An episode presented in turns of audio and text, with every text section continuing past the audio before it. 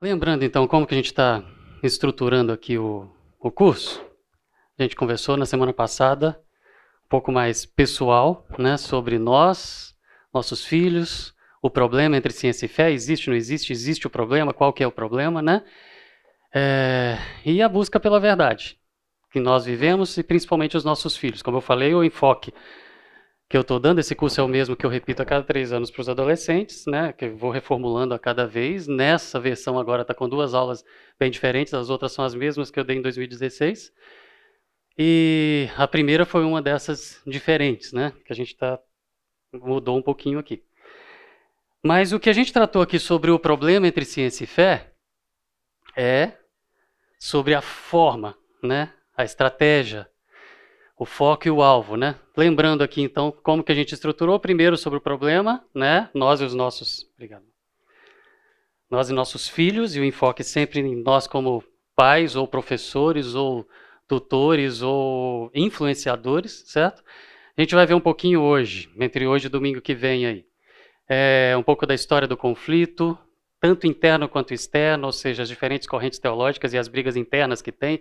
Isso a gente vai tratar hoje aqui é, as divergentes correntes teológicas que existem internamente mesmo dentro da teologia, mas isso que veio acontecendo ao longo da história do pensamento humano. Então, filosofia para um lado, teologia para o outro, ciência para o outro, como isso aconteceu aqui. Depois a gente vai gastar aí mais um ou dois domingos. Na verdade, três domingos no total dessas duas partes aqui. Eu só não sei onde que eu vou dividir tudo, mas vai ser, nós vamos ter três domingos aí Dentro dessa parte, a gente vai pegar um pouco do livro de Gênesis, o que é o livro de Gênesis, propósito, propósito, foco, alvo, o que exatamente que nós temos ali e falar sobre os dias da criação, que é o problema principal para poder gerar divisão entre ciência e fé, ciência e religião, que é os dias da criação. Se a gente resolver isso daí, a gente resolveu 99% dos problemas.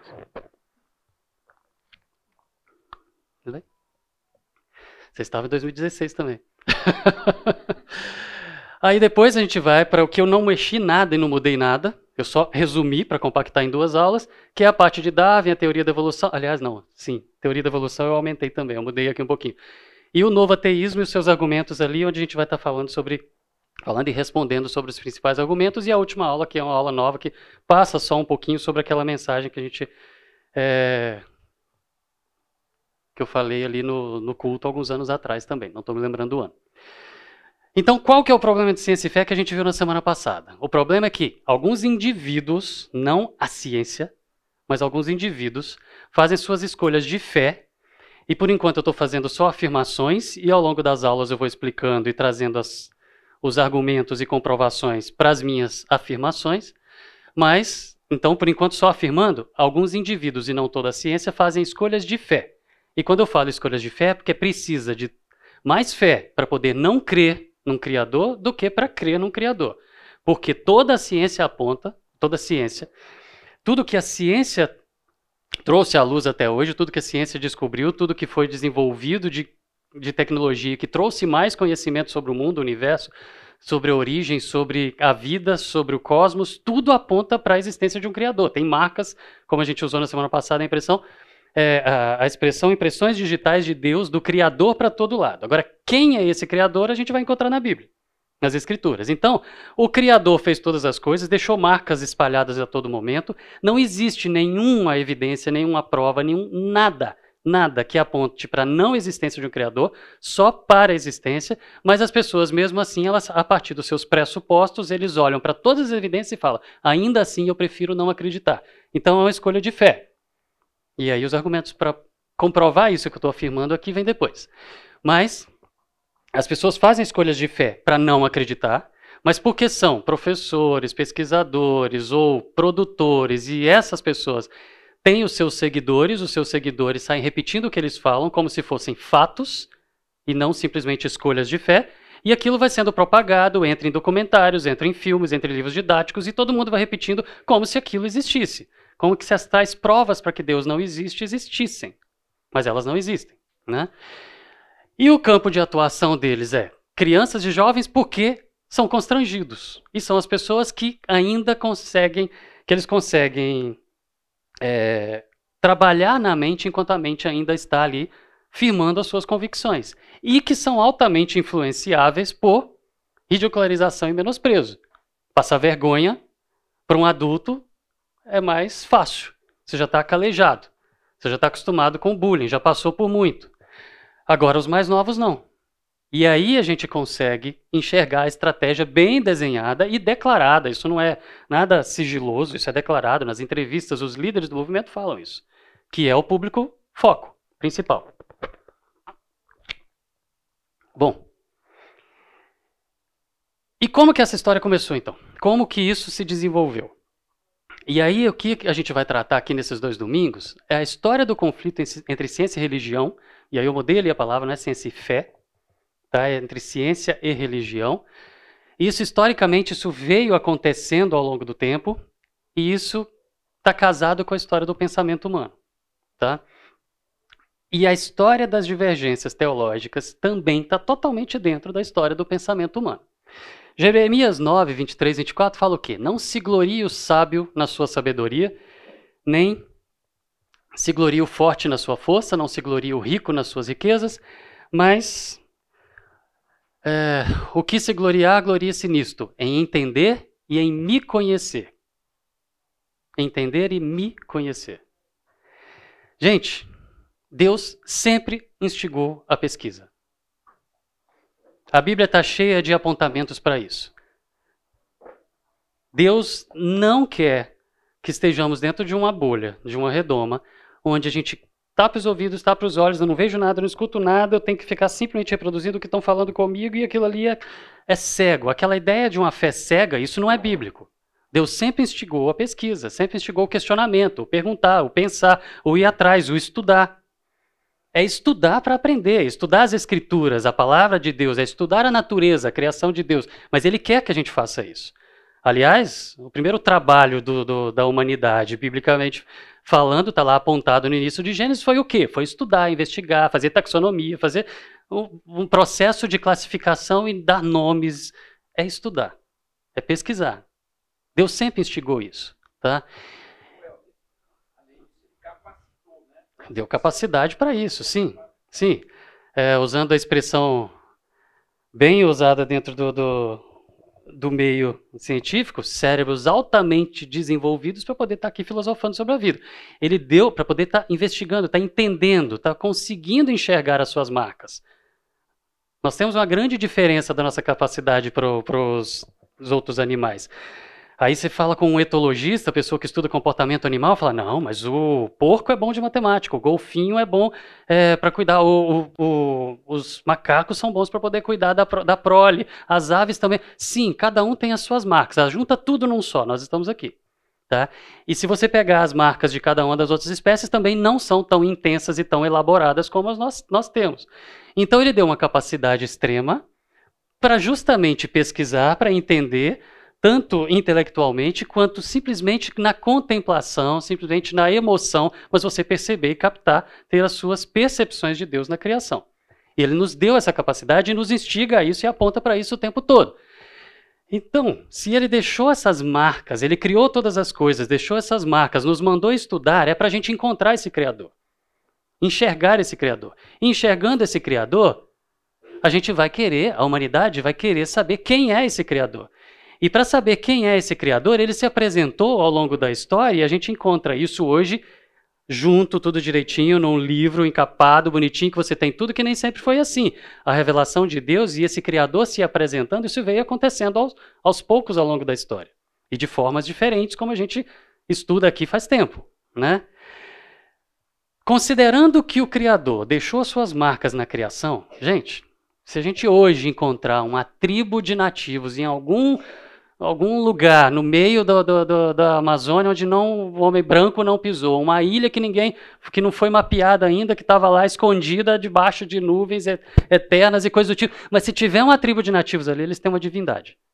Eles têm uma divindade, eles estão adorando a divindade, eles têm alguma coisa que representa o, a, o Criador, o Eterno, aquele que está além desse mundo físico. Essa percepção qualquer ser humano tem em qualquer época, em qualquer cosmovisão. Então, o Criador deixou suas marcas e qualquer, em qualquer época o ser humano esteve atrás de quem era esse Criador. E por causa disso, sempre existiram concepções diferentes sobre Deus, e vocês estão vendo aqui um Deus com D minúsculo, sempre existiram diferentes concepções de Deus ao longo da história. E essas diferentes concepções de Deus, elas estão espalhadas aí ao longo da história do pensamento humano, das, das culturas humanas aí. É, a gente vai encontrar isso. Minha tela daqui está travada, mas ali está funcionando tudo bem. É porque tem algumas informações que era para aparecer embaixo, mas não estou vendo. Deixa eu só ver se eu consigo mapear aqui. Consegui. Bom, sempre existiu ao longo da história, então, essa gama de diferentes conceitos de divindades, mas essas divindades sempre foram linkadas com fenômenos da natureza. Era o deus do ar, do trovão, do mar, da terra, da água, e isso vai. Marvel e DC exploram isso pra, pra caramba, né? A mitologia explorou isso lá atrás e hoje a gente tem desenhos animados, filmes sobre isso, a literatura explora isso. Mas um detalhe dessas divindades criadas pelo homem para poder tentar reconhecer o Criador, ou divino, ou Deus, ou seja, o que está além do mundo físico, elas têm todas uma característica bem especial que o Deus da Bíblia está completamente diferente disso. Que é o quê? Essas divindades elas manifestam diferentes facetas do comportamento humano. Significa o quê? Ira, amargura, inveja, ciúme, cobiça, ganância, egoísmo, egocentrismo, vingança, está tudo lá. Se Deus pode fazer isso, por que, que eu não posso? Se Thor faz isso, por que, que eu não faço? Se o Loki faz isso, por que, que eu não posso fazer? Se a questão era a seguinte, ou seja, divindades, divinas, seres, divinos no poder, mas humanos no comportamento, justifica o comportamento humano. Mas à medida que Deus veio se revelando e trazendo para o homem quem ele era, como ele era, qual era o padrão dele, a forma de viver, isso também veio sendo construído ao longo da história do pensamento humano e essas coisas foram se tornando distintas, o que estavam ali aquelas concepções humanas e a concepção que Deus veio revelando, certo? Então essas diferentes concepções que vieram ao longo da história do pensamento humano sendo compostas, formadas e desenvolvidas aí na história, a gente tem isso registrado, isso aqui não é crente falando para crente, isso é histórico, tá? A gente tem, se a gente for agrupar, tá? Tem muitos detalhezinhos aí separados ou mesclados, mas se a gente fizer alguns agrupamentos, o que, que nós temos? O politeísmo, que é o quê? Você tem vários deuses, e aí a gente tem aqui os gregos, Roma, o politeísmo lá, as divindades greco-romanas, as egípcias, e as nórdicas, mas eles são o quê? Você tem vários deuses, normalmente linkados com as suas características, o seu poder ligado com fenômenos da natureza, divinos no poder, humanos no comportamento, né? Sempre daquela maneira, mas você tem aquele panteão de deuses, mas são deuses. Mas se você olhar as histórias deles, agem como humanos, não tem nenhum modelo, não tem nenhum exemplo. Nós simplesmente estamos refletindo o que os, o panteão de deuses fazem lá em cima fazem lá fora, certo? O politeísmo, ele vai trazer, que tem vários textos, nós não vamos ler, mas na própria Bíblia cita essas mitologias, esses, esses é, deuses da mitologia que circulava ali, que era conhecido naquele período, certo? Mas essas divindades, elas estavam ali sempre refletindo o ser humano. Era o homem criando deuses, o homem descrevendo deuses, o homem contando as histórias de deuses, mas eram como se fossem humanos. A única coisa é que eram retratado como, retratados como divinos, certo? Bom, é, além do politeísmo, então, desse monte de deuses, a gente tem o panteísmo. Tudo já está em filme, né? Tudo está em filme, está em série, está tudo aí. Então é bom para poder ilustrar. Mas a gente tem o panteísmo, que é o quê? Você não tem um monte de deuses, mas tudo é Deus. E lembre, e, e note, não é que todos são deuses, mas tudo. Um átomo faz parte de Deus. Uma pedra faz parte de Deus, uma bactéria, você, um planeta. O, o a, a, sequência, né, a, a série de filmes aí do Avatar, ela retrata muito bem isso. O planeta é a mãe, Gaia. Ela é um ser vivo. Tem consciência, tem vontade. Manda os animais para lá para poder ajudar. Manda a água fazer alguma coisa para ajudar. Manda o ar fazer outra coisa para poder guerrear, para poder de se defender. E os seres são como se fossem células ali habitando aquela grande mãe Gaia, que é tudo Deus e tudo faz parte de Deus. Tudo no universo faz parte de Deus e é tudo Deus. Isso é o panteísmo, ou seja, um outro conceito humano que veio sendo criado ao longo da história do pensamento. Então, politeísmo, que é o que mais, o mais marcante na história do pensamento humano, vários deuses para tudo, é quando, quando vem cristianismo, judaísmo e islamismo com um Deus, isso foi uma, uma quebra de paradigma. Mas o padrão era o politeísmo, são vários deuses. Mas aí o panteísmo já foi a ideia de todos somos deuses, tudo faz parte de Deus. Você está aqui, você é Deus e você quando morrer, você volta para a grande mãe Gaia, aquela aquela aquela entidade que espiritual que seria o planeta, né? Diferente um pouco do panteísmo, onde todos são deuses, tem o panenteísmo, que é a religião da força, lá do Star Wars bem representada ali. O que, que é o panenteísmo? Deus é uma energia. E essa energia flui por todos, todos e tudo. Então a pedra tem energia, uma árvore tem energia, eu tenho energia. Essa energia pode ser canalizada para o bem ou para o mal. Então venha para o lado negro da força, venha para o lado bom da força. Venha. Essas questões elas são simplesmente é, manifestações dessa energia que flui por todos os seres e todos os entes, vivos ou não vivos, do universo. A energia é Deus. Ela não é pessoal, ela não tem vontade, mas ela pode ser para cada entidade onde essa energia está dentro dele, se ele aprender a lidar com ela, canalizar para o bem ou para o mal. Isso hoje isso ainda é bem, é, bem evidente em algumas das religiões que aparecem hoje. Então, o que a força esteja com você, por exemplo, lá do Star Wars, é Deus te abençoe, certo? Que a força esteja com você. Aí, as religiões orientais, aqui a gente tem um agrupamento de vários pensamentos diferentes, que são citados, por exemplo, em 2 Pedro ali, que são os cristãos místicos, ou seja, até dentro do cristianismo tinham pessoas que estavam envolvendo, misturando com aquelas ideias das religiões orientais, que tem muito do panenteísmo, tem bastante do panteísmo, certo? Dependendo da, da, do grupo ali, mas essas religiões, elas estavam ali também tratando Deus como algo impessoal, algo que você não se relaciona, você não conversa com ele, não é alguém, não é uma pessoa, mas é uma energia, é uma força, é algo que você usa, que é para o bem, que é para o mal, ou que pode ser para as duas coisas, ou que é neutra, certo? Estão todas elas agrupadas aqui nas religiões orientais. Agora, se a gente for fazer alguma definição, pensando na crença em Deus, o Criador, aquele ser, aquela pessoa, o indivíduo, o pessoal, certo? É, nós poderíamos colocar, então, agrupar o pensamento ateísta e o pensamento teísta. O pensamento teísta que crê em Deus e o pensamento ateísta que não crê. Então, o ateísmo é aquele que. O, o, ateu seria aquele que fala que eu tenho certeza que não existe Deus. Tem certeza, tem plena convicção disso, que não existe Deus. O ateu é convicto disso. Já o agnóstico é aquele que não tem certeza, não quer saber disso, não pensa a respeito disso, não estou muito certo disso, mas vivo como se não tivesse. Ou seja, em termos práticos, o agnóstico e o ateu são a mesma coisa, só que um tem certeza que Deus não existe e o outro não quer saber disso, vive, mas vive como se ele não existisse. Eu estava conversando com um amigo há pouco tempo atrás e a gente conversando sobre o evangelho mesmo e ele se intitulava ateu. E aí eu fiz algumas perguntas para ele, duas perguntas para ele, e ele foi responder, eu pensou e falou assim: "É, então tá bom, então não sou ateu, sou agnóstico".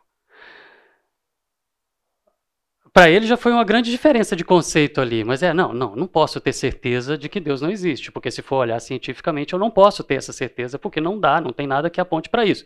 Mas também eu não sei se esse Deus é pessoal, se esse Deus não é pessoal, se esse Criador é um, é um, é um ser ou se é uma energia e tal, mas pelo menos sou agnóstico, ou seja, está ali, é aquela pessoa que não tem certeza, não está gastando tempo para poder pensar nisso.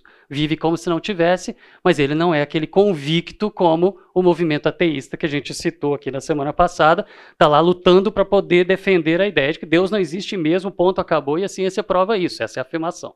Né? Dois dos representantes deles estão aqui. Agora, tanto para o ateísmo quanto para o agnosticismo, no que se publica sobre eles, o acaso é o Criador. Tudo foi criado simplesmente. Tudo foi criado? Não. Tudo aconteceu simplesmente por acaso. Aconteceu. Aconteceu. Ah, uma expressão muito usada e atribuída a Darwin é Deus não joga dados. A gente vai falar mais do, do, do da, Darwin, falei Darwin, desculpa, do Einstein. Deus não joga dados. A gente vai falar mais do, do Einstein depois, mas a ideia de Deus jogar dados era por quê? Se esse criador, se esse criador, ele está jogando dados, os dados são viciados. O Einstein não era ateu, o Einstein era deísta. O Einstein era deísta. O que, que é o deísta? Deísta, como uh, vários dos criadores dos Estados Unidos, como nação, da estrutura, da política do país ali, eram também deístas. O que, que era? Deus criou o universo, existe um criador, tá? Admite, existe um criador. E a expressão do Davi era: se existe esse criador, ele não está jogando dados, porque se ele estivesse jogando dados, os dados estão viciados, porque as coisas parecem que elas têm um fim.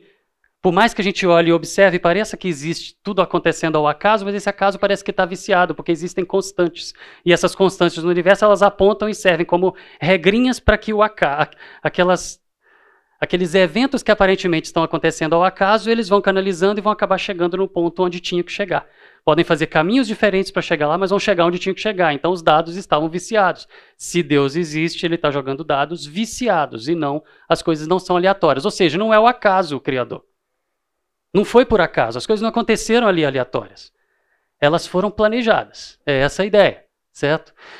Agora, Deus criou, então esse criador teria feito todas as regras, todas as constantes, né, falando como os físicos gostam de apontar, criou todas as constantes, todas as regrinhas para que tudo acontecesse sozinho, mas depois ele se afastou. Ele não se relaciona. Então os deístas, eles não achavam que eu poderia orar e conversar com o criador mas que ele fez todas as coisas e largou. Nós estamos aqui simplesmente seguindo ao acaso canalizado, certo? Aparentemente aleatoriamente, mas que esse criador apontou e a coisa vai acontecer do jeito que ele quer.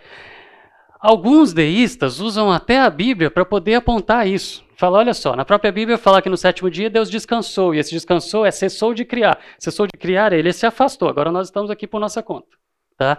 Usando a Bíblia, se, se, um deísta vem e aponta na Bíblia falando que Deus se distanciou, na própria, própria, Bíblia a gente tem alguns textos, por exemplo, como Colossenses, que vai falar o quê? Ele é a imagem do Deus invisível, Jesus, o primogênito de toda a criação, pois nele, Jesus, todas as coisas foram criadas nos céus e na terra, as visíveis e as invisíveis, sejam tronos ou soberanias, poderes ou autoridades. Todas as coisas foram criadas por Ele, Jesus, e para Ele, Jesus. Ele, Jesus, é antes de todas as coisas e nele, Jesus, tudo subsiste. É Jesus do início até o fim. Sempre foi Cristo desde o início, sempre foi Cristo e será Cristo até o fim. Não tem nada de Deus distante. O Criador fez todas as coisas, colocou todas as regras e ele sustenta tudo até agora. E aí é o exemplo que eu citei na semana passada da Esther da conclusão da Esther lendo esse texto aqui. Então, a Esther do Tito. Então eu peguei, então Deus, o Criador, fez todas as coisas e segurou aqui, como se fosse um monte de bolinhas de gude, está tudo organizado. E se ele tirar a mão, tudo vai virar um caos. Sim, perfeito. Ela falou de entropia, ela falou de entalpia, ela falou de um monte de, de conceitos, tudo ali na cabecinha dela. Perfeito. É isso. Ele está sustentando todas as coisas. Foi ele que concebeu, ele que criou, ele que sustenta, ele que segura, e se ele soltar, já era. Então as constantes estão lá, como os físicos gostam de falar. Quem foi que pôs? Ok, vamos lá. Big Bang, não tinha nada, começou, mas quando começou e toda a energia começou a expandir lá, após o Big Bang, já existiam regras lá para que essa energia formasse a matéria. Se já existiam regras lá, quem pôs essas regras lá? Tem que existir alguma coisa antes para que existam essas regras, para que quando toda energia se expanda, essas regras sejam obedecidas. Então o Criador estava ali, antes do Big Bang. E o Criador está segurando todas essas coisas até agora.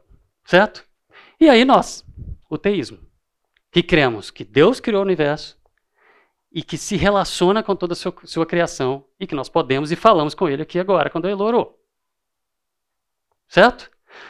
Só que do mesmo jeito que o homem veio na busca por conhecer esse Criador que deixou suas marcas na criação, veio criando diferentes conceitos desse Criador, até que ele conhecesse quem é esse Criador nas Escrituras, na revelação desse Criador.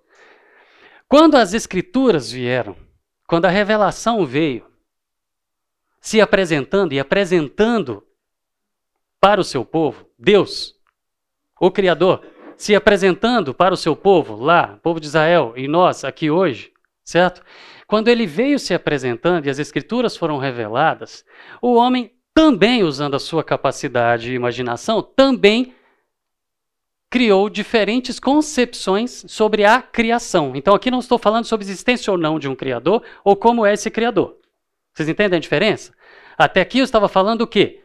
Visões diferentes sobre o Criador. Não estamos falando sobre cristianismo, não estamos falando sobre judaísmo, não estamos falando sobre Bíblia, não. Visões sobre um Criador de todas as coisas. Qualquer ser humano, de qualquer cultura, povo, língua, época, cosmovisão, ele tem esse conceito, naturalmente se formam nas populações esse conceito do Criador, porque as marcas dele estão aí. Mas quando as escrituras vieram e quando a revelação de Deus veio, essas escrituras, elas trouxeram também estudos e esses estudos geraram interpretações e esses teólogos, estudando as escrituras, interpretaram de formas diferentes como foi que Deus fez. Lembra que eu falei na semana passada sobre que em criança, quando eu era criança, eu ficava sempre tentando entender o como, como, como. Esse como não está na Bíblia.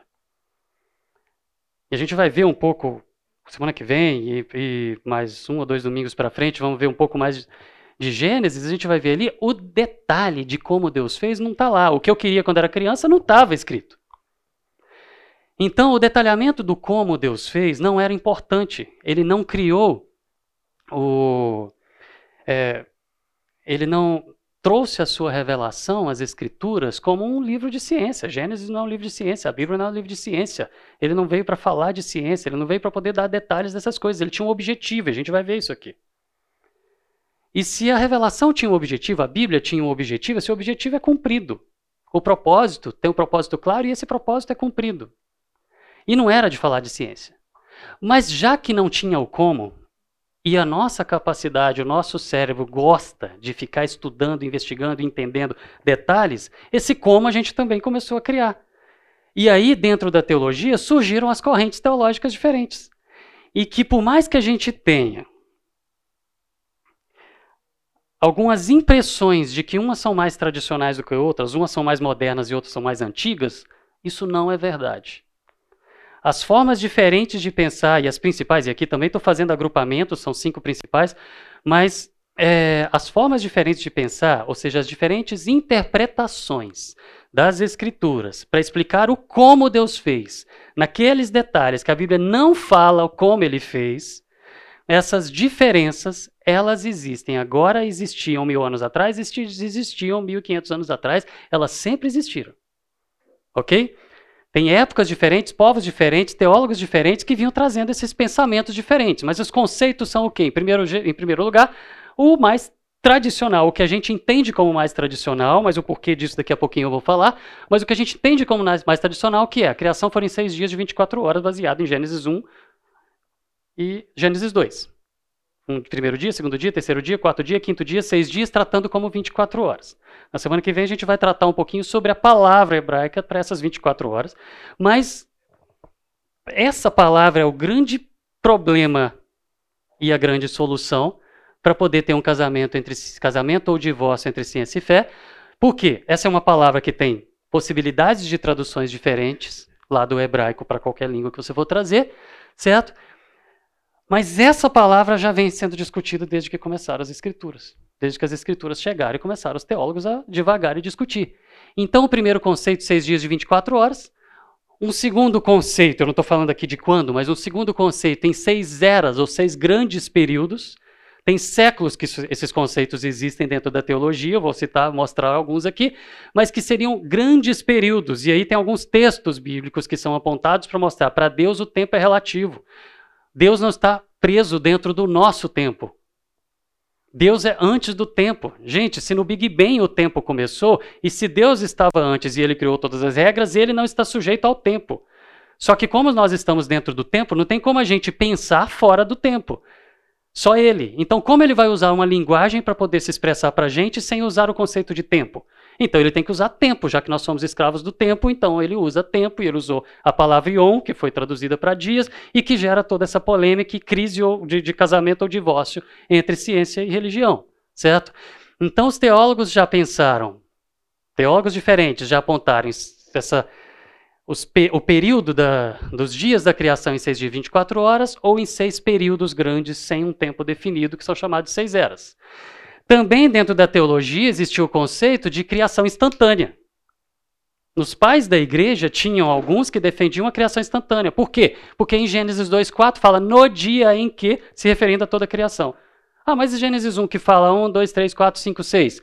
Ah, ok. Aí os teólogos vinham discutir. Aqui ele estava detalhando o que aconteceu aqui, mas aqui ele está se referindo que foi tudo num instante, apareceu tudo de uma vez. Essas discussões já estavam lá, gente, e a gente não vai aqui em uma aula resolver essa questão. Lembra do curso que eu falei que a gente fez lá em 2011, onde os professores iam defender cada um a sua visão. Elas estavam aqui, gente. Foi tolice pensar naquele curso. Depois eu vou mostrar aqui por que, que aquele curso nasceu. Foi um livro que o Fernando me deu para ler e falou que era para poder montar um curso baseado naquele livro. E eu inventei de, ao invés de apresentar só aquele livro, apresentar as outras correntes. Deu tudo errado. Mas o ponto era porque cada um queria defender um ponto que a teologia discute há séculos ou milênios. E que a gente não vai chegar a um consenso. Porque o como e os detalhes Deus não deu.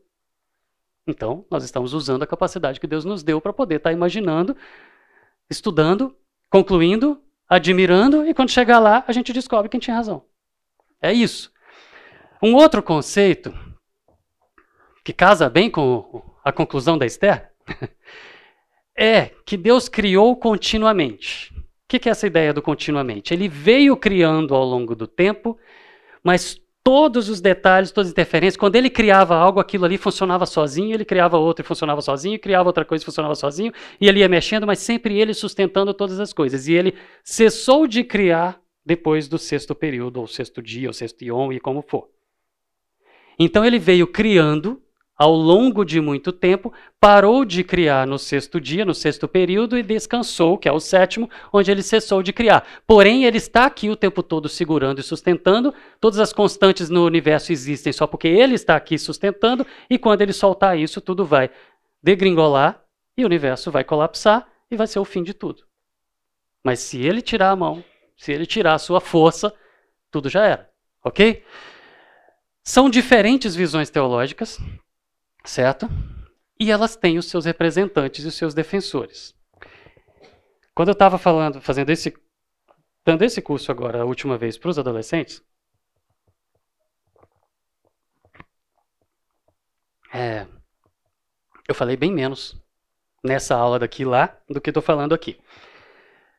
E tinha uma pessoa que estava acompanhando que veio conversar comigo e falou: Puxa, você falou tão de passagem sobre as correntes teológicas diferentes e está seguindo com uma linha de, de, raciocínio só, mas seria importante falar para os adolescentes que tem várias maneiras diferentes de pensar. E aí eu respondi para ela falando, não é o objetivo.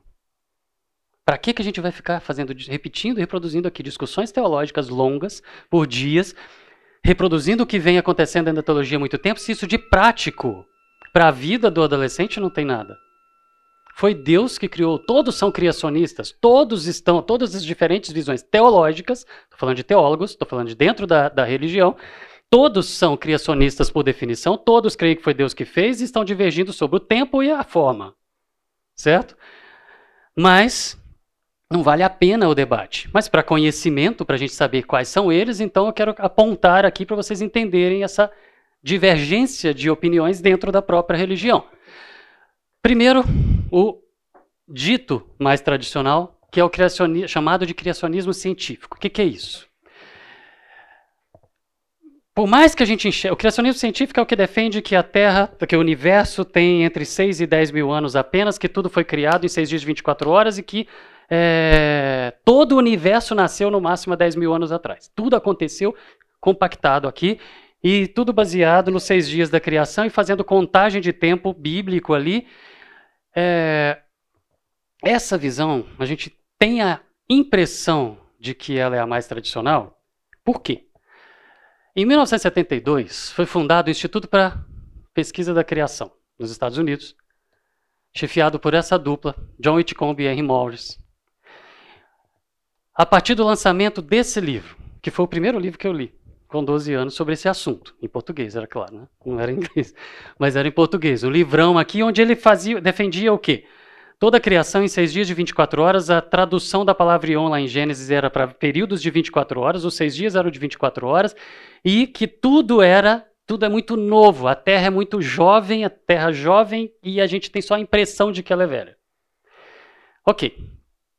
Eles defenderam isso, eles criaram essa Sociedade para Pesquisa e Criação, que existe até hoje, ela é muito forte, principalmente no sul dos Estados Unidos, e essa fundação foi bancada, foi é, fortemente apoiada pela Convenção Batista do Sul dos Estados Unidos, que era um grupo muito forte missionário que espalhou missionários para o mundo inteiro, graças a Deus. Nós tivemos uma colonização missionária aqui, graças a vários dos missionários bancados aqui, enviados pelos batistas do Sul. Muitos vieram para cá.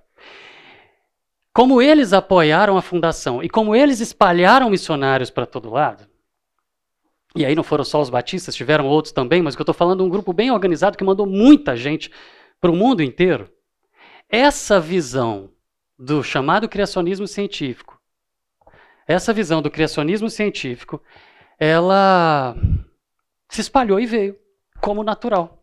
Então, quando a gente recebeu aqui o evangelho e criamos as nossas igrejas e desenvolvemos as nossas igrejas, nós aprendemos a pensar que ler Gênesis 1 é assim. Ponto e acabou. Pensou diferente, está errado. Os maiores defensores do criacionismo científico, ou da chamado de criacionismo da Terra Jovem, os mais radicais, os mais proeminentes, eles defendem que a Terra é jovem, os dias da criação foram dias de 24 horas. O universo tem 10 mil anos no máximo. Que os fósseis vieram do dilúvio de Noé. Tudo que se explica de fósseis vieram por causa do dilúvio. Então a organização dos fósseis foi por hidrodinâmica dos corpos afundando e apoiando e compactando e tal. Tem toda uma teoria bem, tem muita geologia nessa defesa que o dilúvio então foi uma catástrofe mundial que criou tudo isso. Mas o detalhe aqui, a ideia é que você tem que esquecer a ciência da maneira como ela é e recriar a ciência sem os preconceitos que foram formados ao longo do tempo. De forma que existe uma interpretação, certo? Existe uma interpretação que é a correta, que são dos dias de 24 horas, que tudo é novo, que a Terra é nova, que todo o resto é impressão nossa e de que a Terra tem uma aparência de velha e que tudo foi conclusão errada a gente achar que o universo é velho, mas que a interpretação correta é que aquela palavra dia tem que ser traduzida por dia de 24 horas e o resto é heresia. O resto está errado. Ok? Como a grande maioria das igrejas foi colonizada com esse pensamento, hoje a gente entende que esse é o tradicional, mas ele vem da década de 60 e 70. Principalmente. Não é uma ideia as outras não são ideias novas, elas já estavam ali indo e voltando na teologia, a gente vai ver isso já já. Alguns dos destaques nesse daí, como eu falei, os dois fundadores, o Henry Morris e o John Whitcomb, a gente tem alguns, por exemplo, no Brasil, muitos de vocês devem conhecer, por aqui na nossa região, o Adalto é defensor disso, lá no PV, o Carlos Oswaldo, por exemplo, excelente teólogo, defensor disso. O fato é o seguinte, nós temos pessoas grandes e de peso em todas as correntes, e essa primeira que eu estou falando, estou citando alguns nomes aqui, mas tem muita gente na teologia.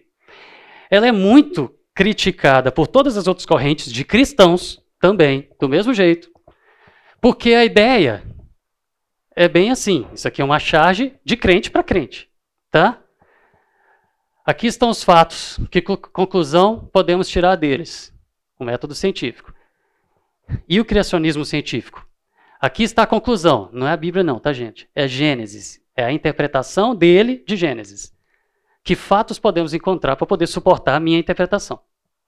Ok? Essa é a crítica que é dada para a turma do criacionismo científico. Gente, vai estar tá todo mundo no céu junto do mesmo jeito. Não vai ter um céuzinho para criacionista científico, um céuzinho para evolucionista teísta, por exemplo, que eu vou citar daqui a pouco. Tá bom? Bom, eu acho que é bom a gente dar um intervalo agora para depois eu acabar de falar do resto. Tudo bem? Então vamos dar uma pausa? Gente, pode ser só cinco minutos. Aí a gente já volta para continuar, tá bom?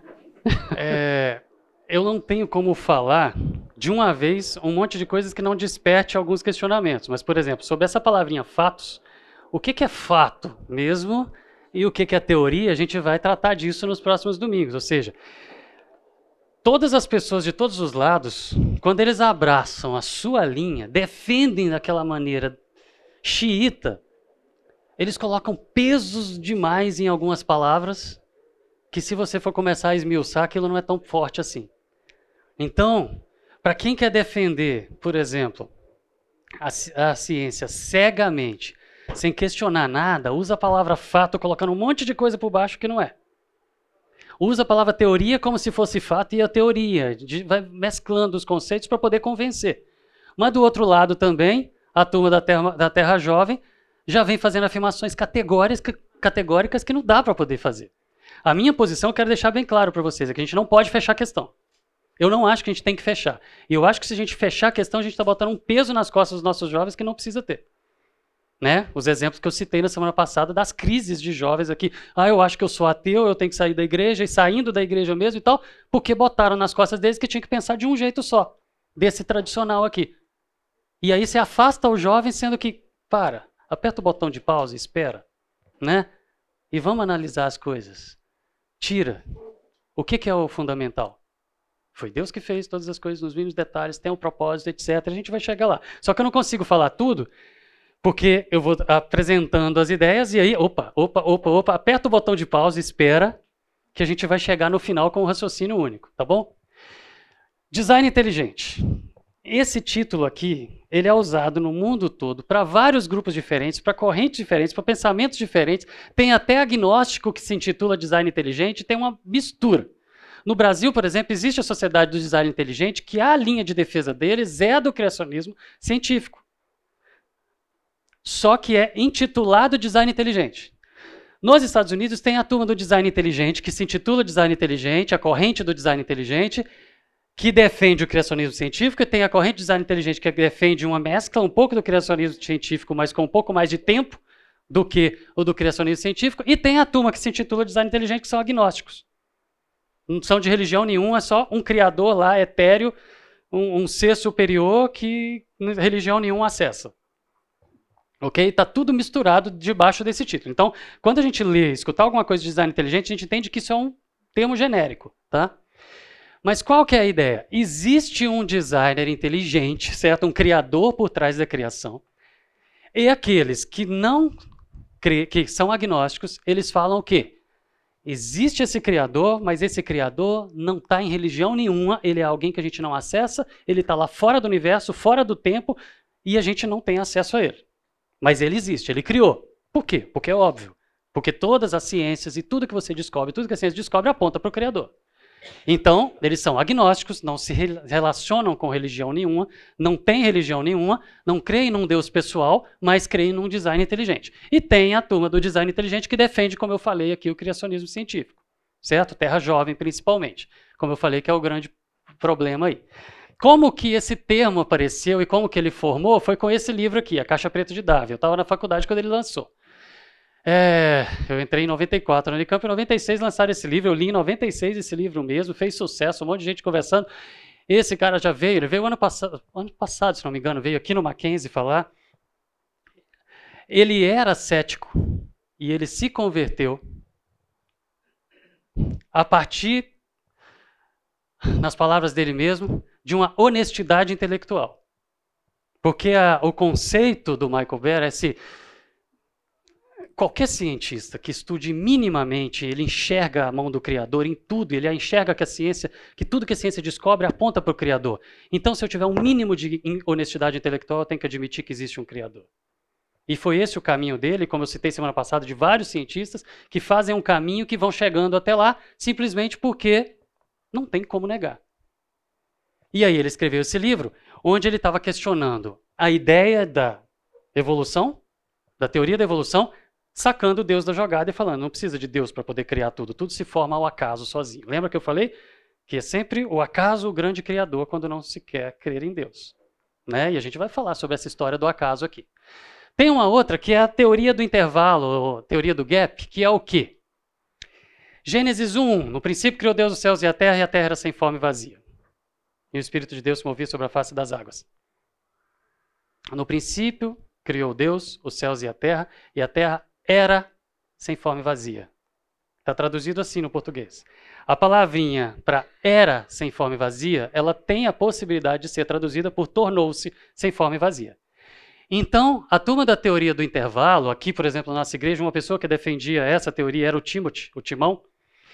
É... O Timão já sabe, né, quem tinha razão. Ele está privilegiado em relação a gente com relação a isso aqui. A, a ideia da teoria do gap é o quê? Deus criou todo o universo há bilhões de anos. Terra, 4,5 bilhões de anos, a vida, milhões de anos, tudo do jeitinho que a ciência está descobrindo aqui hoje. Mas a ciência descobre isso tudo com. O que ela está descobrindo são vestígios da primeira criação. No princípio criou Deus céus e terra, uma primeira criação. E a terra tornou-se sem forma e vazia, foi destruído. E aí ele começa uma segunda criação. Eles traduziam a palavrinha era por tornou-se e traziam a ideia de que quando Lúcifer foi expulso com seus anjos do céu, que Lúcifer caiu para o mundo físico e destruiu todo o universo, todo o mundo físico, e tudo tornou-se sem forma e vazia. E essa destruição fez com que Deus voltasse aqui e recriasse em seis dias de 24 horas.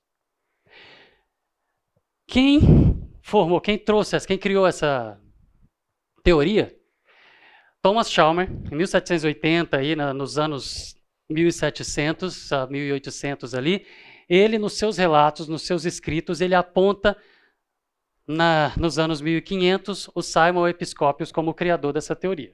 O que a gente tem de relato sobre a criação dessa teoria é esse cara aqui, que teria sido o criador dela. O Thomas Chalmers defendeu isso também e publicou, e hoje a gente tem a Bíblia Scofield que defende essa teoria, que tem isso anotado nas notas de rodapé a teoria do gap. Tá? É uma maneira de tentar associar a aparência de velho da Terra com os seis dias de 24 horas para a criação. É, um argumento contra a aparência de velho é que, por quê? Se Deus está colocando as marcas dele para que o homem encontre, por que, que ele estaria, se a terra é jovem, por que, que ele deixou pistas falsas? apontando para uma aparência de velho, para trazer confusão. Sendo que normalmente tudo que Deus vem deixando de marcas não é para trazer confusão, é para poder esclarecer. Então, um argumento que é usado para os que são contra essas ideias de aparência de velho para a terra é que assim, Deus espalhou pistas falsas, certo? Esse é o argumento contrário.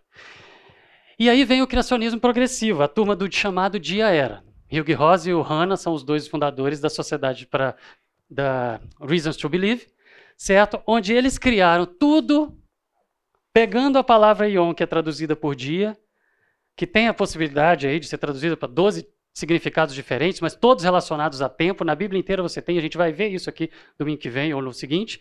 Nós vamos ver aqui uma aula só sobre essa palavrinha aqui, Ion, e a gente vai ver o tanto que é diferente, que podem ser traduzidos de formas diferentes e textos diferentes com conceitos diferentes, mas o ponto que eles colocam, os argumentos, a linha de argumentos deles, e a gente vai ver isso daqui, a linha de argumento deles, com o livro principal deles, o, o primeiro a ser lançado ali, que foi The Genesis Question, que foi o livro que o Fernando me deu lá em 2009 ou, ou 10, não sei, pediu para poder preparar um curso para isso, para tratar dessa, apresentando essa visão aqui. E aí, quando eu li, gostei, bastante.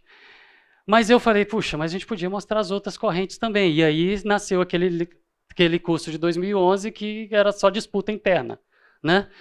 E então aí eu voltei e falei, pronto, nós vamos focar aqui e vamos seguir em frente. Não só aqui, não é exatamente essa, mas o, que a minha linha de raciocínio hoje fecha com muita coisa daqui, não tudo, mas a ideia do criacionismo progressivo ou de era traz o quê?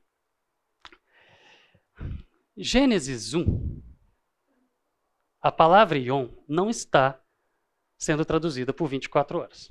Não deveria ser traduzida por 24 horas. Quando Moisés escreveu ali, estou colocando essa visão, tá? Quando Moisés escreveu ali, primeiro dia, segundo dia, terceiro dia, quarto dia, quinto dia, sexto dia, ele estava falando sobre tempo.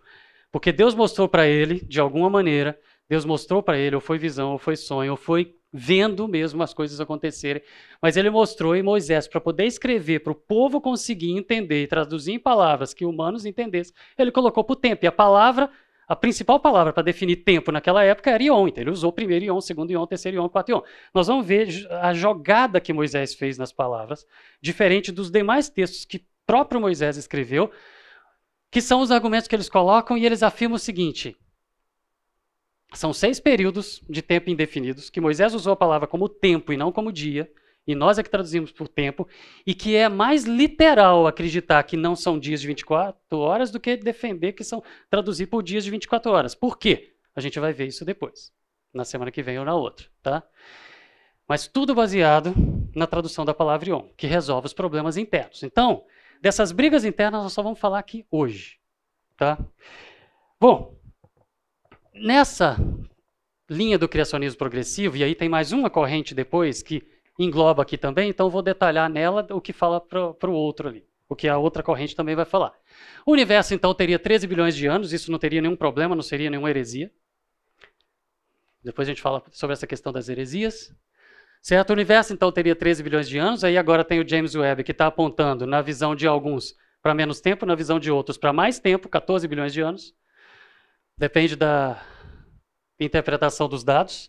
A Terra teria 4,5 bilhões de anos. A vida básica, simples, coisas moléculas da vida ali, 3,5 bilhões de anos na Terra. A vida complexa, 600 milhões de anos. Olha como que o tempo vai diminuindo e a velocidade das coisas vão acontecendo. Os hominídeos, o que, que são hominídeos? Bípedes, tá? Animais que andavam em cima de duas pernas. 2,5 milhões de anos. Mas os neandertais, só 500 mil anos. Para uma contagem de bilhões de anos, isso aqui foi anteontem, certo? Há 500 mil anos, os neandertais começaram a colonizar Europa, Mediterrâneo, norte da África, aquela região em volta do Mediterrâneo todo ali. E viveram ali por muito tempo junto com os sapiens, que há dois anos atrás eu diria, né, trazendo as afirmações da ciência, de que há 200 mil anos estavam aqui. Agora, a gente já está falando de 300 mil anos. Cada vez que eu vou dar o curso, eu vou atualizar os dados, esses números mudam. Descobri um fóssil novo de sapiens mais velho, mais tempo, mais tempo. Então você vai descobrindo que o sapiens já estava lá atrás. Mas a princípio, hoje, quando eu dei esse curso em 2016, isso aqui era 200, certo? Mas a princípio, hoje, pelos fósseis que a gente tem hoje, o sapiens estava aqui há 300 mil anos, Neandertal há 500 mil anos. E eles conviveram, viviam juntos, certo? Há 300 mil anos, olha aqui, ó, quando apareceram os sapiens, apareceu o domínio do fogo, apareceu tecnologia, começaram a desenvolver ferramentas mais elaboradas e tal, a coisa começou a ficar mais moderna, ok? Entre Neandertais e, e sapiens conviveram por muito tempo, mas se acreditava que eles conviveram mais como grupos distintos. Estavam na mesma região, mas Neandertais para um lado e Sapiens para outro. Neandertais eram tratados como diferentes. Fisicamente eram muito parecidos. Mas o que se imaginava é assim: estudar a evolução humana é uma bagunça. Não dá para poder fazer afirmações categóricas. Não dá. Mas há 30 mil anos atrás, os neandertais foram extintos. E a princípio, se afirmava neandertais extintos, não conviviam com sapiens, não deixavam descendentes férteis, ou seja, eram espécies diferentes. A definição de espécie é que cruzam entre si e deixam descendentes férteis. Então, neandertais eram uns e sapiens outros. No entanto, de pouco tempo para cá, e isso ainda está em evolução, essa ideia, ainda está ainda tá sendo discutido isso daí, mas os conceitos estão mudando, nós descobrimos que nós temos genes neandertais espalhados por nós. Ou seja, genes neandertais deles, marcadores específicos de neandertais estão espalhados por nós. Ou seja, existiram sim cruzamentos entre neandertais e sapiens. Pode ser até que nem fosse outra espécie, a gente não sabe, isso ainda está em discussão. Pode ser que eram simplesmente grupos diferentes, podem ser que Onde é que estava Adão? Não sei. Mas o ponto é que, dentro dessa linha, os que defendem Terra Jovem mudam as datas, mas a sequência é a mesma. Os que defendem Terra Velha, o que a ciência vem mostrando das datas, mas a sequência é a mesma. Mas o ponto é, 14 mil anos atrás, ontem, né? Anteontem, isso aqui, ontem. 14 mil anos atrás aconteceu a Revolução Neolítica, domesticação de animais, plantações, agricultura, tudo desenvolveu e há 12 mil anos atrás foi o final da glaciação, quando as geleiras derreteram e os níveis, os níveis da, das águas subiram e boa parte do planeta ficou debaixo d'água. E aí eles vão pegando isso tudo e fazendo os apontamentos para a ciência. Aí eles chegam nesse livro, Quem foi Adão? onde eles vão discutir evolução. E eles falam o seguinte: casa, se você traduz a palavra ion para tempo, casa com tudo que a ciência fala e não dá problema nenhum. Não precisa de ter nenhuma crise por isso e vamos em frente, porque o cerne da Bíblia não é Gênesis 1. Deus criou todas as coisas nos mínimos detalhes, ponto, acabou, é Jesus Cristo. Vamos para o que é o principal, vamos viver o nosso cristianismo. Esquece essa discussão. Agora, evolução, eles não aceitam evolução. E aí, quando eles falam, quem foi Adão? Foi alguém lá do Neolítico, naquele período onde teve domesticação de animais, agricultura, ferramentas, etc. e tal, onde Deus teria, Adão estaria ali naquele período, certo? E ele teria criado Adão separado de todo o resto da criação, completamente distinto, e dali para frente vieram os sapiens, sapiens, nós, descendentes de Adão, Eva, da costela, tudo direitinho. Ok? Aí vem a última corrente, que é chamada de evolucionista teísta ou criacionista evolucionário, que aceita tudo, defende tudo, são teólogos, são cristãos, vão estar no céu junto com a gente do mesmo jeito, não em compartimento, vai estar todo mundo misturado, certo? Mas que defendem tudo, mas que também falam o seguinte: tá, mas se Deus usou a evolução, não é que afirmam que foi que a evolução foi, é um fato. A evolução é uma teoria. Mas se Deus usou a evolução para criar, tudo bem. Isso não está na Bíblia. Não tem nada antibíblico. Eu não preciso dessa briga. Eu não preciso fazer da minha vida, o alvo da minha vida, ficar discutindo isso. Pode ser evolução. Deus pode ter usado a evolução para criar. Como ele usou as constantes no universo para poder organizar os átomos e energia, etc., ele criou a evolução para poder organizar a vida aqui, é como se fosse uma peneira que Deus usou. Essa é a visão dos evolucionistas teístas. Tudo igual os daqui, mais a evolução. E a Reasons to Believe é tudo menos evolução. É esse que é o ponto e aqui que está. Aí aqui tem uma citação que eu queria conversar sobre essas correntes para a gente fechar essa parte das correntes. Uma citação de uma pessoa que nós conhecemos bem aqui. Queria ler para vocês. Eu não acho que exista nenhum conflito entre ciência de hoje e as escrituras. Creio que as escrituras foram mal interpretadas muitas vezes e que nós tentamos fazer as escrituras dizerem coisas que elas não queriam dizer. E penso que cometemos um erro ao pensar que a Bíblia é um livro científico. Não é. A Bíblia não é um livro de ciência. A Bíblia é um livro de redenção. E claro, eu aceito a história da criação. Creio que Deus criou o homem. Agora, se isso se deu por um processo evolucionário, em que a um certo ponto ele tomou essa pessoa ou ser e fez dele uma alma vivente ou não, isso não muda o fato que Deus criou o homem. Ponto, acabou. Seja da forma que for que Deus o fez, isso não faz diferença para o que o homem é e para a sua relação com Deus. O herege que escreveu isso daqui foi o Billy Graham. Depois de Paulo, o maior pregador do evangelho da história. Gente, vale a pena ficar brigando e jogando os outros para o inferno porque pensou um pouquinho diferente de algo onde a Bíblia não fechou questão? Não é propósito do livro de Gênesis isso?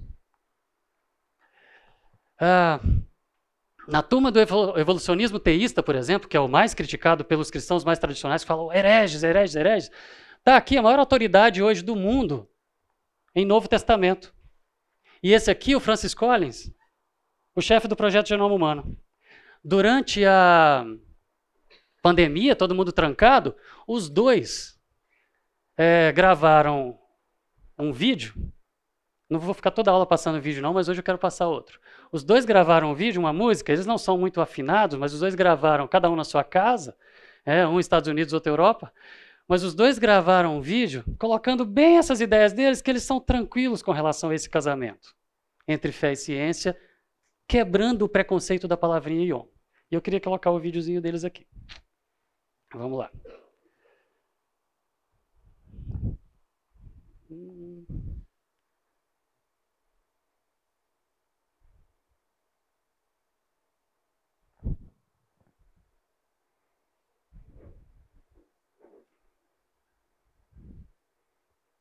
que eu não consigo? Vou conseguir?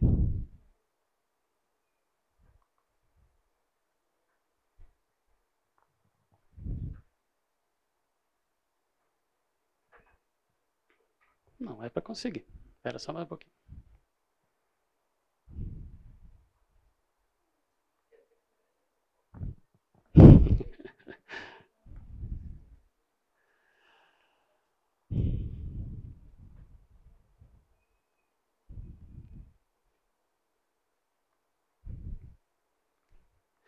eu queria fechar com eles, para a gente poder discutir, para finalizar, o quanto não vale a pena isso. E eu quero citar mais alguns nomes. Vamos ver. Eu baixei o vídeo deles, mas não deu, não consegui abrir. Mas eu vou conseguir por aqui.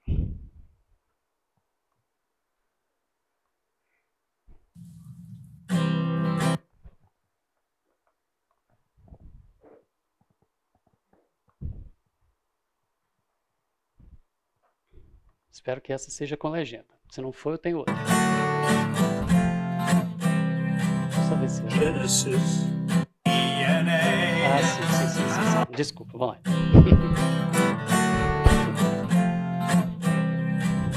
Genesis. Earth and heaven in a cosmic kiss. Evolution must have been like this. So I believe in Genesis. DNA. Shaping creatures from the dust and clay. Double helix in the Milky Way. Oh, Genesis, that's DNA. How he made it all 14 billion years ago.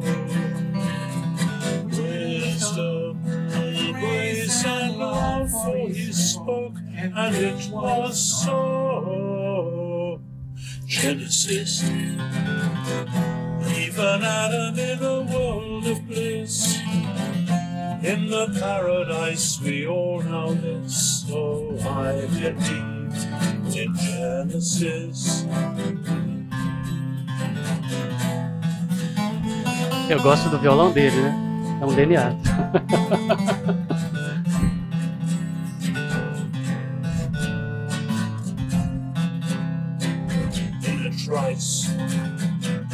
Didn't listen to divine advice.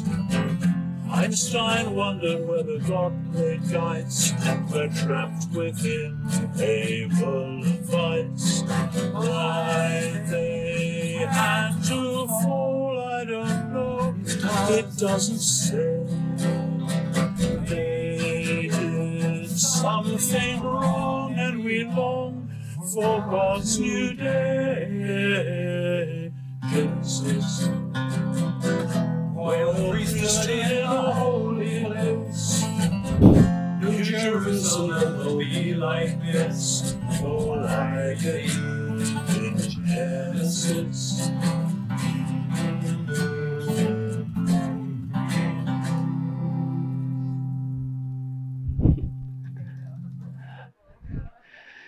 Gente, não vale a pena. Os dois escolheram bem o que, que cada um falou ali. Quem falou de 14 bilhões de anos atrás, a maior autoridade do Novo Testamento do cristianismo hoje. Quem- Desculpa. Ai, gente. Lá. Aí. o detalhe é que aí o Collins fala de DNA e ele fala da evolução. Quando essa palavra sai da boca de um cristão, de um teólogo, é tido herege. Gente, não precisa desse peso. É esse que é o ponto aqui. Vamos olhar para alguns nomes que defendem o evolucionismo teísta. E eu não defendo essa. Tá? Mas ela é tida como a mais para frente, a mais moderninha. C.S. Lewis, herege, vamos jogar ele no inferno? O Francis Collins, o John Lennox, autoridade, Alistair McGrath, Dennis Alexander, Billy Graham, estava aqui. Nancy Pierce, N.T. Wright, Ruth Bancevich, aqui, o Polkinghorne. A gente tem nomes e nomes aqui. Eu peguei alguns para poder destacar. O fato é, a gente chegar lá em cima e ver essa turma conversando, vamos sentar na roda e vamos conversar. Vai ser bem legal a conversa, mas o fato é que vai estar todo mundo junto lá. Aí, quem pode afirmar categoricamente que é detentor da única e absoluta verdade quando a gente tem palavras e traduções que são possíveis de ser traduzidas de forma diferente e que quem define que é aquela? Ah, eu fiz exegese, eu fiz a minha análise teórica, eu fiz. É humano. A tradução também é humana. Tradução é interpretação, gente. Você pegar de uma língua e passar para outra, você está interpretando para poder passar para ser compreendida no outro idioma. Bom, nós estamos falando, quando a gente fala de criação, a gente está falando de uma área cinza das escrituras. Pensa na crise daqueles jovens que eu citei na semana passada. Pensa na crise daqueles pais que vieram lá.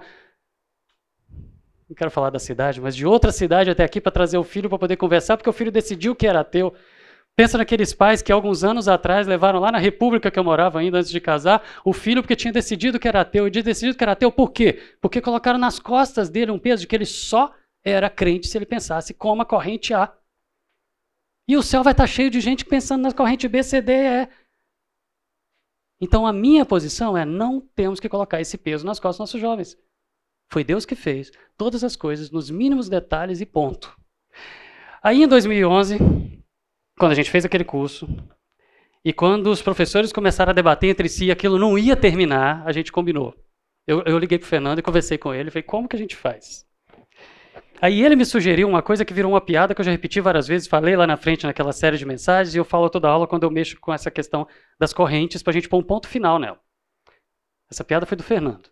Aliás, tinha outra piada do Fernando para falar que eu esqueci. Quando eu estava falando de Neandertal, o Fernando fez analogia, é, o teste de ancestralidade, ele tem 0,8% de Neandertal, mas a piada já passou, então já foi. Só queria contar isso, a piada faria sentido lá atrás, ia ser engraçado lá atrás.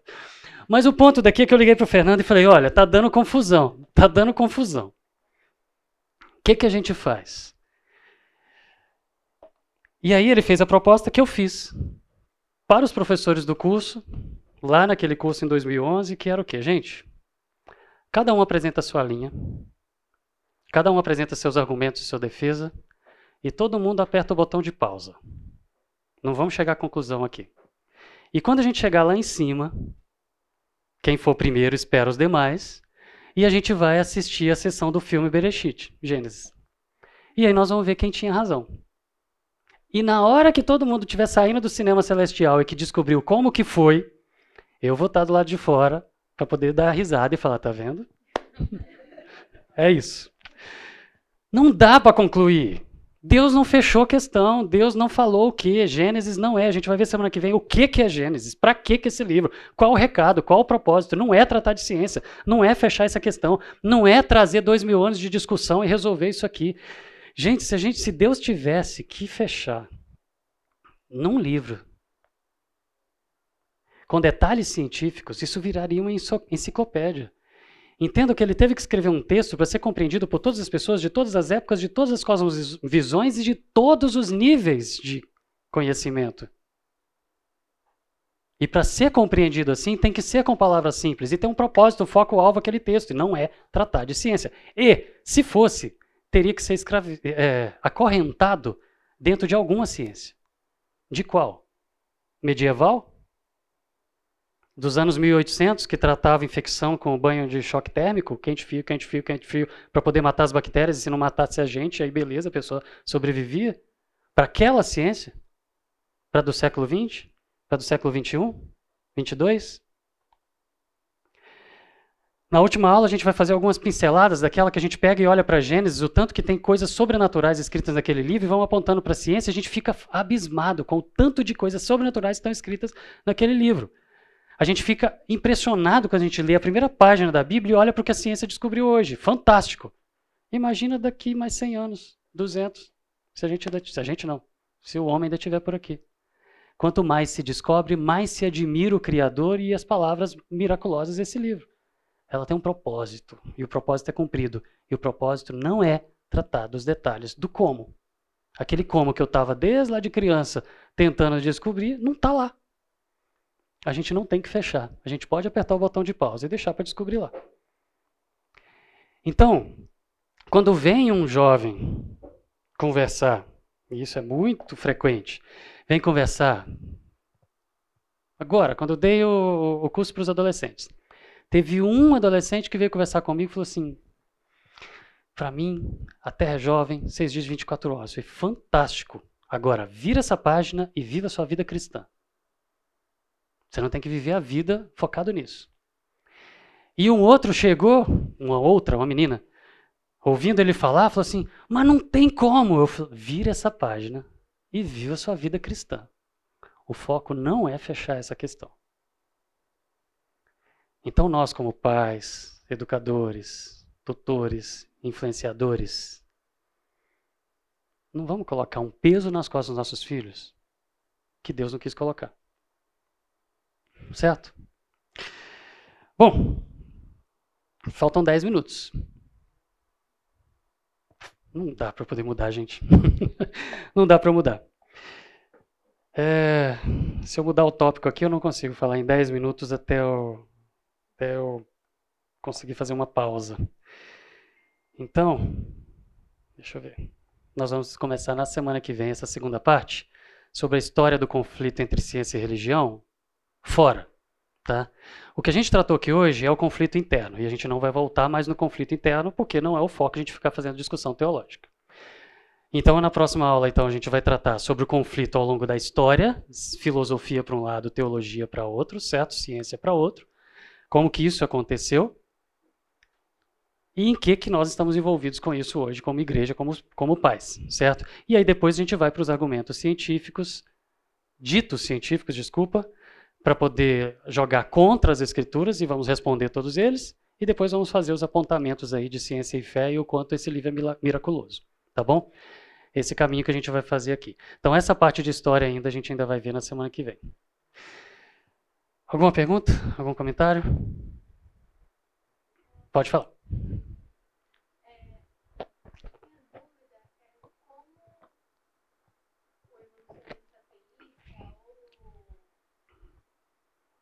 Criacionista progressivo?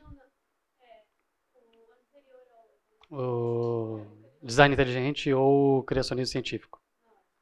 Então, então é o criacionismo progressivo, que é o do Hanna, do Rosa ali. Ok. É... Tá. Ela perguntou como que evolucionista teísta, que aceita o casamento com a ciência trocando a palavra ion de dia de 24 horas para tempo, certo? E aí a criação seria em seis tempos, seis eras. Então a gente tem muito tempo, então casa com tudo da ciência e a gente não tem conflito entre ciência e religião, ciência e Bíblia, certo? Como que eles, evolucionistas teístas, ou criacionismo progressivo, que é aquele que aceita tudo exceto a evolução, né? Como que eles tratam sobre queda, pecado, né, o pecado, a queda, a maldição, etc. Vamos lá. Deus criou todas as coisas perfeitas. Ele criou todas as constantes com suas mãos, ou seja, suas forças, como a gente falou na semana passada. Deus não tem mãos, ele tem forças, e essas forças são as constantes da física, são as forças que ele usou na natureza para poder criar, criar tudo e fazer tudo acontecer. A gente vai falar muito aqui dessas forças. Mas Deus, com suas mãos, com suas forças, criou todas as coisas nos mínimos detalhes e com perfeição. Tá? Por exemplo, nós vivemos mais. Bastante, né? Nós, homem. Mas quanto mais você vive, mais zica começa a acontecer, né? O câncer é fruto disso mesmo. As coisas dão errado, as leituras dão errado. Doenças bioquímicas são fruto disso. A leitura do DNA para produzir proteína, para fazer as coisas funcionarem, dão errado. Para esses erros que acontecem no nosso organismo, naturais, ou seja, enfermidades que vão gerando degradação e definhando e morrendo, para isso acontecer, quando isso acontece, a gente tem mecanismo de reparo.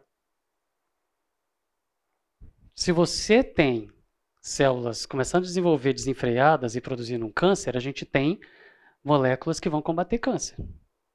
Só que nessas moléculas que vão combater esse desenvolvimento desenfreado, aconteceram mutações e que elas vieram degradando e não funcionam direito. Então a gente tem sistema de reparo, mas o sistema de reparo está com defeito é, doenças neurodegenerativas ou envelhecimento, morte e tal, a gente tem um sistema de reparo. Envelhecimento, isso começa molecularmente, lá no DNA, as pontas dos cromossomos, tem um monte de coisa para poder tratar disso que eu, falo num outro curso, que é o de da genética do comportamento humano. A gente vai tratar desse curso ano que vem. Eu vou repetir esse curso ano que vem. Mas tudo isso tem um sistema de reparo. Quando tem um erro de leitura no DNA, vem um sistema de reparo para consertar aquele erro. Só que o sistema de reparo está com defeito. Quando Deus criou todas as coisas, ele fez tudo perfeito. E as possibilidades de dar errado existiam lá, mas vinha e consertava. E estava tudo ali para poder permanecer perfeito. A degradação começou do pecado para frente. E a degradação, por exemplo, tem um, um teólogo específico, teólogo e cientista, que ele fala que, de, de, ele é inglês, que ele fala o seguinte: quando Adão pecou, Deus colocou o primeiro vírus dentro daquele fruto. Comeu, pegou o primeiro vírus, só isso foi suficiente para toda a degradação molecular daí para frente. Porque vírus sai cortando o DNA, colando, costurando, mudando, fazendo a confusão e a coisa vem degradando e só está piorando. Como que eles enxergam isso? A partir do pecado, a degradação começou. O universo está amaldiçoado a partir do pecado. Deus não está sustentando todas as coisas? As coisas começam a falhar e essas falhas vão só se acumulando e aumentando, e isso vai degradando até que vai acabar. Ele não está consertando, as coisas só estão piorando. Então, a partir do pecado, da queda, a degradação acontece daí. Tá? É, que mais que eles, que eles colocam? É, morte. Morte. Primeira vez que eu ouvi isso foi o Wesley explicando aqui em 1995. Wesley dando um curso aqui na igreja. E ele falou e ele explicou isso. Foi a primeira vez que eu ouvi, eu achei o máximo. É, ele colocou o seguinte: a vida como nós conhecemos, ela já é baseada em morte. A vida como ela existe hoje, ela é baseada em morte. Para uma planta nascer, tem que algo morrer. Na base das plantas, você tem morte ali para poder você ter elementos para serem sugados para morte de bactéria, morte de planta, morte de animais. Adão e Eva, quando Deus, isso é a maneira como eles descrevem nos livros deles. Adão e Eva, quando pecaram, Deus falou com ele de morte, não dando uma aula para eles e ensinando o que era morte, mas falando: vocês, quando dela comerdes, morrendo, morrerás. E na visão deles, o morrendo, morrerás é quando dela, do fruto, né, da árvore, do conhecimento do bem e do mal, vocês comerem, morrendo fisicamente, vocês morrerão espiritualmente, estarão separados de Deus. Vocês vão morrer fisicamente e vocês estarão separados eternamente, a menos que eu faça alguma coisa que foi mandar Jesus. Então, essa é a maneira como eles entendem. Ou seja, o conceito de morte já existia porque morria animal, morria planta, isso já acontecia. Doença não, mas que a morte já estava ali. Ok? Era essa a ideia. A ideia que eles colocam lá. Certo? Lógico, tem muito mais discussão, né? Tem muito mais coisa. Mas isso dá. Sim, sim, sim, sim, sim, sim, sim. tem. Não para agora, mas talvez uma curiosidade. O entendimento do teísta tradicionalista ou progressista. É como é o entendimento, no caso, do tempo, é do homem? É o processo. Barro, tal. Do criacionismo progressivo, o homem é assim de uma vez, instantâneo.